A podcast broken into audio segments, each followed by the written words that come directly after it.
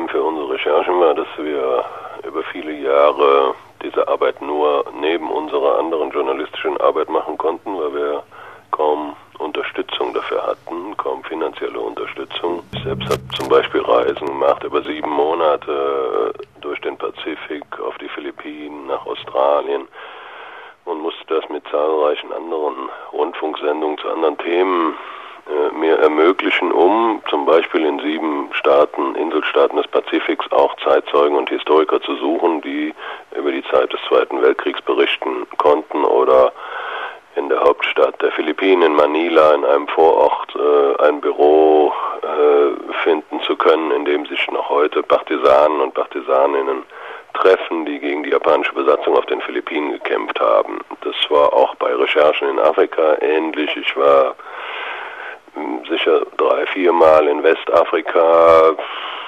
meistens in Verbindung mit dem afrikanischen Filmfestival in Ouagadougou, wo es ja im Übrigen auch einige interessante Dokumentationen zu entdecken gab zu unserem Thema von afrikanischen Regisseuren aus verschiedenen Ländern, die Geschichten von Kolonialsoldaten erzählt haben, aber diese Reisen habe ich auch immer genutzt, um in Burkina Faso und den Nachbarländern, in Mali, im Senegal, in der Elfenbeinküste nach Zeitzeugen zu suchen. Vor Ort ist das übrigens überhaupt gar kein Problem, weil es überall in Afrika beispielsweise bis heute in jeder größeren Stadt einen Veteranenclub gibt. In den frankophonen Ländern heißen die Maison des Anciens Combattants, in den anglophonen sind das Veterans Clubs.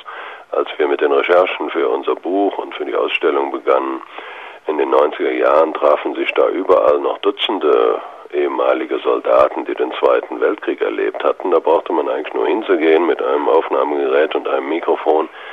Und diese älteren Herren waren sofort und sehr bereitwillig äh, bereit, äh, über die Zeit zu reden, weil sie allesamt sehr enttäuscht und verbittert darüber waren und sind, dass ihr Beitrag zur Befreiung Europas vom Faschismus in der Nachkriegszeit so wenig gewürdigt wurde. Also das Erstaunliche bei den ganzen Recherchen, ganz egal wo wir hinkamen, war, dass man vor Ort immer enorm viel Material fand, überall auch enorm viele Zeitzeugen, die bereit waren zu reden, Leute, die schon ihre Biografien geschrieben hatten über die Zeit und auch Historiker, die seit langer Zeit dazu arbeiteten, was es umso verblüffender macht, dass dieser Teil der Geschichte von, den Geschichts-, von der Geschichtsschreibung hierzulande oder in Europa insgesamt so lange völlig ignoriert worden ist. Um nochmal ein Beispiel aus dem Pazifik zu nennen, äh, da traf ich in, der, in Hawaii an der Universität des Südpazifiks, die auch Zweigstellen hat in Fidschi und Vanuatu, wo ich dann später auch hingefahren bin, Wissenschaftler, die schon in den 80er Jahren damit begonnen hatten, sogenannte All-History-Konferenzen durchzuführen, also äh, Konferenzen, zu denen sie von den verschiedensten Inseln des Pazifiks Zeitzeugen, Zeitzeuginnen einluden, die den Zweiten Weltkrieg erlebt hatten, um diese erzählen zu lassen. Mit denen wurden ausführliche Interviews geführt. Alle dieses Material stand zur Verfügung und war zum Teil auch schon sehr, sehr gut ausgewertet in verschiedenen Büchern. Es hatte da eine große Fotoausstellung gegeben über schwarz-weiße Begegnungen im Zweiten Weltkrieg. Also der Krieg aus der Perspektive der Insulaner im Pazifik ist außerordentlich gut aufgearbeitet. Im Kulturzentrum in Vanuatu, in der Hauptstadt Vanuatus, Inselstaat im Südpazifik, der vom Krieg sehr betroffen war, weil es dort beispielsweise Stützpunkte mit 350.000 alliierten Soldaten gab und viele Tausende Einheimische dafür arbeiten, gearbeitet haben oder arbeiten mussten, Zwangsarbeit zum Teil leisten mussten, um diese Basen zu bauen.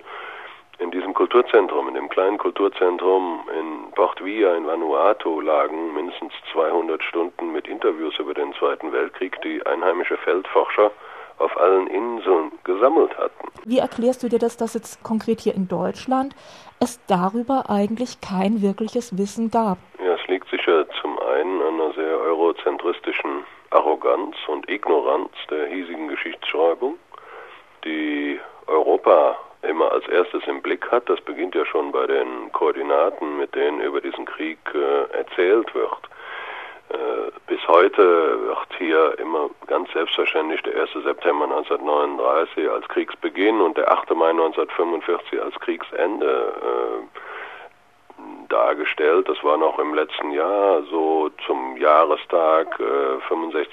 Jahrestag des Kriegsendes. Äh, stand in allen Zeitungen in der Bundesrepublik von der Taz über den Kölner Stadtanzeiger bis zu den Osnabrücker Nachrichten am 8. Mai, dass an diesem Tag der Krieg endete.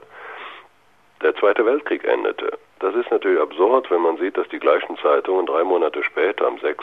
August, äh, daran erinnern, dass vor 65 Jahren die Atombombe auf Hiroshima fiel. Also womit schon klar ist, dass er in Asien natürlich schon mal ein paar Monate weiterging. Äh, in einigen pazifischen Inselstaaten wurde der Krieg auch nach der japanischen Kapitulation im September noch fortgeführt. Es gab zum Beispiel auf der Insel Banaba ein Massaker an der gesamten dort noch lebenden Bevölkerung äh, im Oktober 1945, also nach der offiziellen Kapitulation Japans. Und was den Kriegsbeginn angeht, so würden zumindest die Menschen in Ostafrika sagen, dass der Krieg für sie 1935 begann mit dem Einmarsch italienischer Truppen in Äthiopien.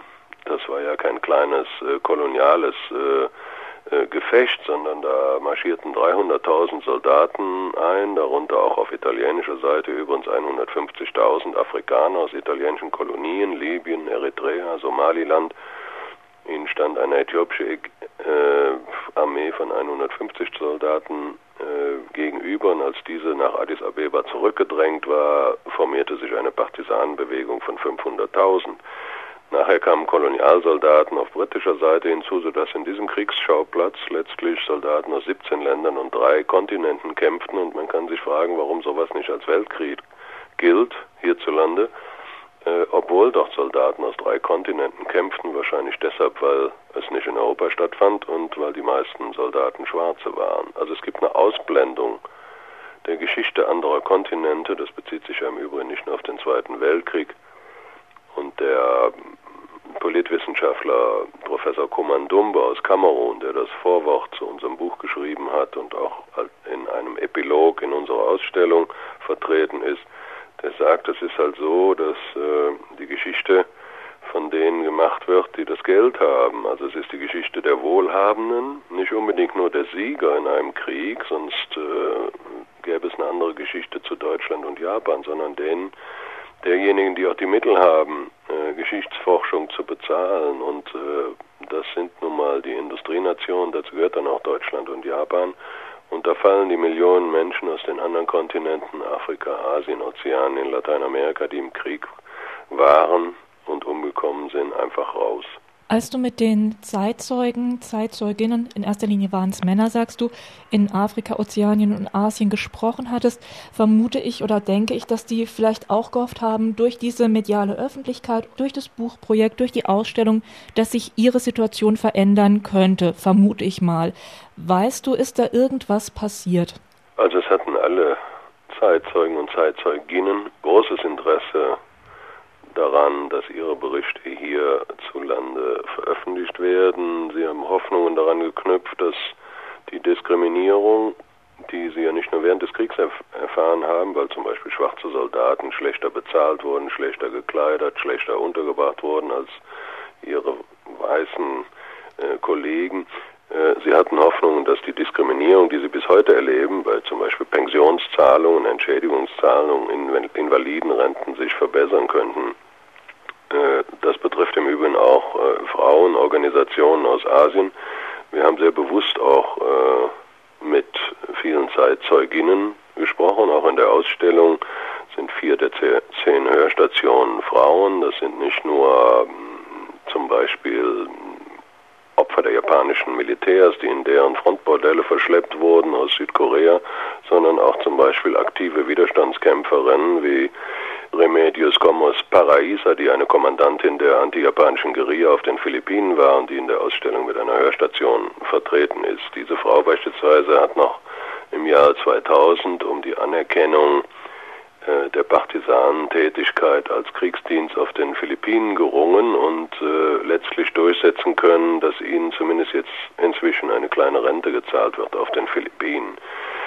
Die koreanischen Frauen oder auch andere Frauenorganisationen von Überlebenden dieser Massenvergewaltigung, dieser Massenverschleppung von Frauen durch die japanische Armee, von der nach heutigen Schätzung bis zu 300.000 Frauen betroffen äh, waren, die erhoffen sich, dass Japan, dass die japanische Regierung endlich dafür die Verantwortung übernimmt und sind deshalb sehr interessiert auch, äh, dass dieses Thema hier in der Bundesrepublik und anderswo dargestellt wird. Es kommt zum Beispiel im Rahmen dieser Ausstellung ja auch eine Zeitzeugin äh, nach Deutschland im Dezember, eine der letzten Überlebenden aus Südkorea. Und es geht einfach darum, Öffentlichkeit äh, zu schaffen. Eine der Zeitzeugen, mit denen wir geredet haben, die auch in einer Hörstation der Ausstellung zu hören ist, Ham Kung-ju aus Südkorea, die sagt, ihr geht es überhaupt nicht um Geld. Hier geht es um Gerechtigkeit. Hier geht es um ein Schuldeingeständnis der Regierung in Tokio. Und äh, sie sagt, sie ist relativ bitter und verbittert über diese Ignoranz auch der japanischen Regierung und sagt, äh, sie hat den Eindruck, dass die einfach darauf warten, dass alle diese Opfer, alle diese Frauen einfach sterben. Und diese Sätze wie diese hört man in den Interviews oft ähnlich von senegalesischen Soldaten, westafrikanischen Soldaten aus verschiedenen Ländern, die seit Jahr und Tag um gleiche Renten wie französische Veteranen kämpfen und von der französischen Regierung ein ums andere Mal vertröstet äh, und verraten werden. Die Versprechen, die auch französische Präsidenten allesamt machen, wenn sie nach Afrika fahren, zuletzt auch Sarkozy, sind bis jetzt in keinem Punkt eingehalten worden. Darüber sind die Leute sehr verbittert.